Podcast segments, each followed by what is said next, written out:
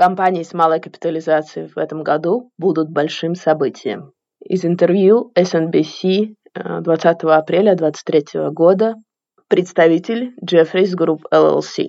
Jeffries Group LLC – это крупный инвестиционный банк и компания по управлению капиталами. Она расположена в Нью-Йорк-Сити и создана в 1962 году.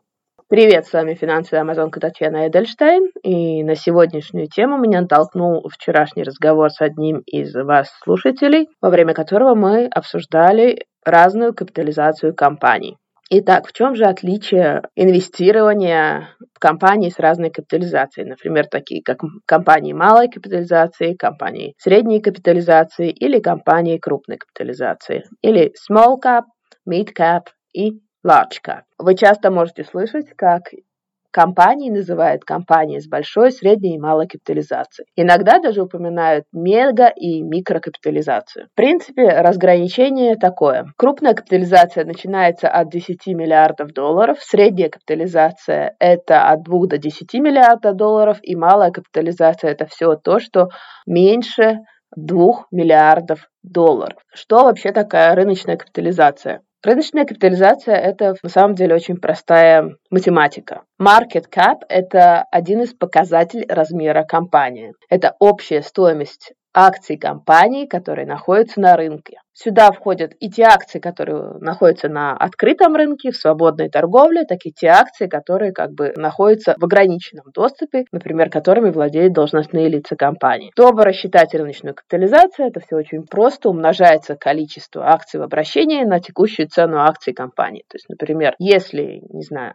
существует одна тысяча акций компании в обращении, и ее средняя цена составляет 20 долларов, или там 20 евро, то рыночная капитализация этой компании будет составлять 20 тысяч долларов или евро. Иногда также говорят о мегакапитализации. Это те компании, гигантские корпорации, рыночная стоимость которых превышает 200 миллиардов долларов. А также иногда упоминают дополнительно и микрокапитализации. Это те компании, рыночная стоимость которых составляет менее 250 миллионов долларов. Ну, обычно все-таки говорят о large cap, mid cap и small cap. Все, что больше 10 миллиардов, повторю, это крупная капитализация. То, что от 2 до 10 миллиардов, это средняя капитализация. И все, что меньше 2 миллиардов, это малая капитализация. Почему вообще важна рыночная капитализация? Ну, во-первых, она показывает нам размер компании. Она показывает, на каком этапе, в принципе, развития находится эта компания. Насколько она стабильна, насколько она ликвидна, насколько она может абсорбировать свои потери, насколько она, в принципе, жизнеспособна. И еще очень важный момент один. Вам важно помнить, что рыночная капитализация – это воспринимаемая инвестором стоимость компании. Поскольку, почему воспринимаемая, а не реальная? Потому что цена акций определяется на самом деле спросом на них, интересом инвесторов. Это не обязательно стоит здесь знак равенства между рыночной капитализацией и реальной как бы стоимостью компании. Вы должны понимать, что в эту воспринимаемую ценность, также вложено ожидания какие-то инвесторов и вообще общие настроения на рынке.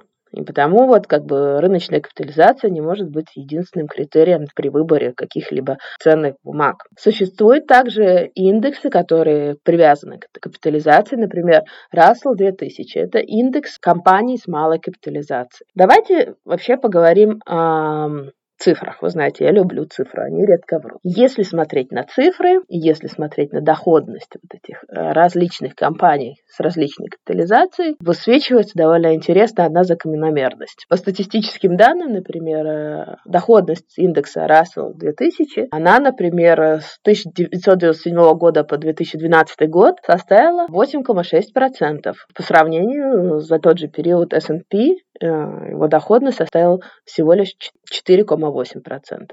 Но при этом волатильность индекса Russell 2000 была практически на 30% выше. Опять же, если смотрим с 2003 по 2013 год, если мы смотрим фонды, которые вкладывались в компании с малой капитализацией, они приносили среднюю годовую доходность 9 12%. А фонды, которые вкладывались компании с большой капитализацией, они приносили среднюю годовую доходность 7,12%. Если смотреть данные статистические компании Shredders за 40-летний период, это они брали данные с 80, конца 80-х годов по 23 год фактически, также вырастает на интересная закономерность.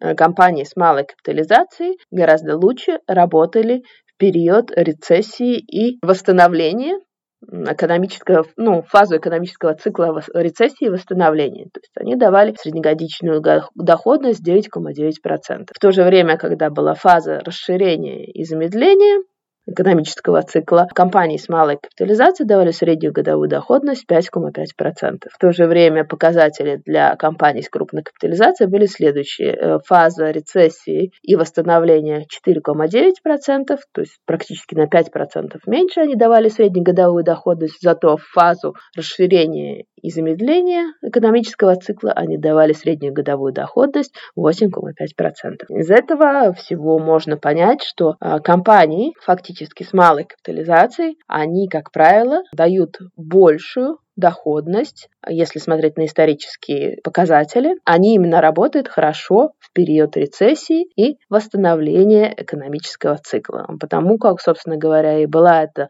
цитата в начале моего подкаста о том, что в этом году малая капитализация будет чем-то крупным и значительным. Как я уже рассказывала, по методу распределения активов или asset allocation часто бывает один из тактик распределения активов именно по вот этим капитализациям. И также, когда вы будете говорить своим финансовым консультантам или будете размышлять на тему того, как вы будете распределять свои активы согласно своей стратегии, чтобы иметь достаточно сбалансированный портфель, диверсифицированный портфель, также важно как бы распространять свои активы именно согласно этой рыночной, распределять свои активы согласно этой рыночной капитализации инвестиций, чтобы не было такого, что все ваши акции, например, или все ваши фонды, они сосредоточены исключительно в компаниях с малой капитализацией или, наоборот, компаниях с большой капитализацией. Чем более диверсифицированным ваш портфель, тем фактически для вас лучше. Это дает вам оптимальное соотношение риска и доходности портфеля. Ну, давайте рассмотрим все эти три капитализации и поймем, где здесь есть плюсы и где здесь есть минусы. Если мы смотрим на профиль риска,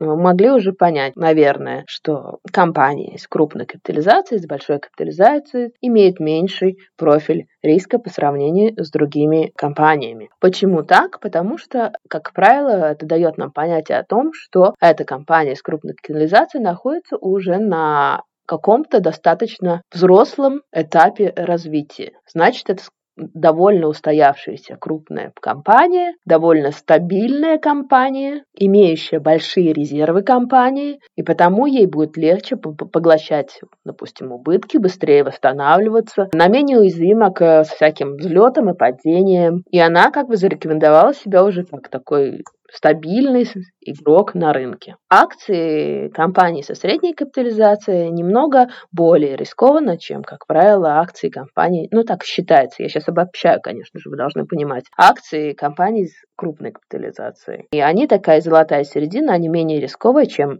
акции компаний с малой капитализацией. Если мы говорим о профиле риска, наиболее рисковыми считается акций компаний малой капитализации, но они также имеют и наибольший потенциал роста. Потому что, как правило, это значит, что эта компания молодая, если она не достигла таких больших показателей, и она имеет как бы больше потенциал роста, большую маневренность, и, как правило, они более доступны, если мы говорим о цене для инвесторов, чем акции компаний с большой капитализацией. Если говорить про ликвидность и волатильность, э, как правило, бумаги компаний с крупной капитализацией, они менее волатильны, они более стабильны и обеспечивают достаточно хорошую ликвидность. Просто потому, что этих бумаг достаточно много на рынке. Акции компаний средней капитализации имеют умеренную волатильность, такую же умеренную ликвидность. Акции малых компаний более волатильные и гораздо менее ликвидные. Это, наверное, самый большой недостаток акций с малой капитализацией. Это волатильность и вот эта ликвидность.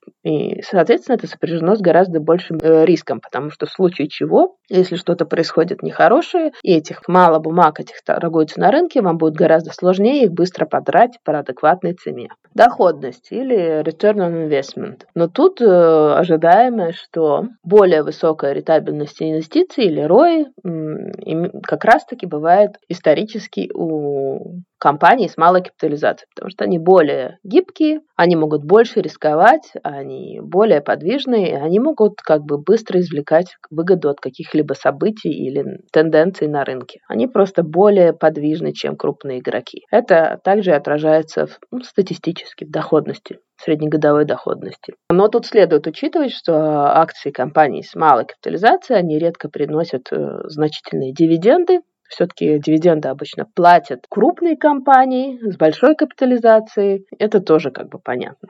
Если говорить про тип инвесторов, кому что подходит, ну, наверное, для консервативных инвесторов, как вы понимаете, больше подходят бумаги с крупной капитализацией. Для инвесторов, которые умеренно толерантны к риску и которые имеют достаточно долгосрочный инвестиционный горизонт, подходят бумаги средней капитализации и бумаги малой капитализации подходят больше для краткосрочных инвесторов, агрессивных инвесторов, у которых высокая толерантность к риску и которые могут как бы рисковать своими средствами. Примеры компаний крупной капитализации, это, например, Apple, Amazon, Walmart, ExxonMobil, JP Morgan Chase, Meta, NVIDIA. Примеры mid-cap стоков – это, например, эм, Mercury Systems, Churchill Downs, First Citizen Bank Shares, TFC Financial Corporation. Примеры small cap или акции компаний с малой капитализацией, например, Crocs, Texas Roadhouse, Iridium Communications, Shockwave Medical, MCorp Group. Это я вам читаю топ-холдинги Russell 2000. Чтобы суммировать все то, что мы сказали, в принципе, скажем так, капитализация – это один из хороших, такая хорошая метрика для того, чтобы диверсифицировать ваш портфель. И стоит ваш портфель включать акции разной капитализации. Более крупная капитализация, менее волатильна, менее рискованна, платит дивиденды, но и она и менее доходна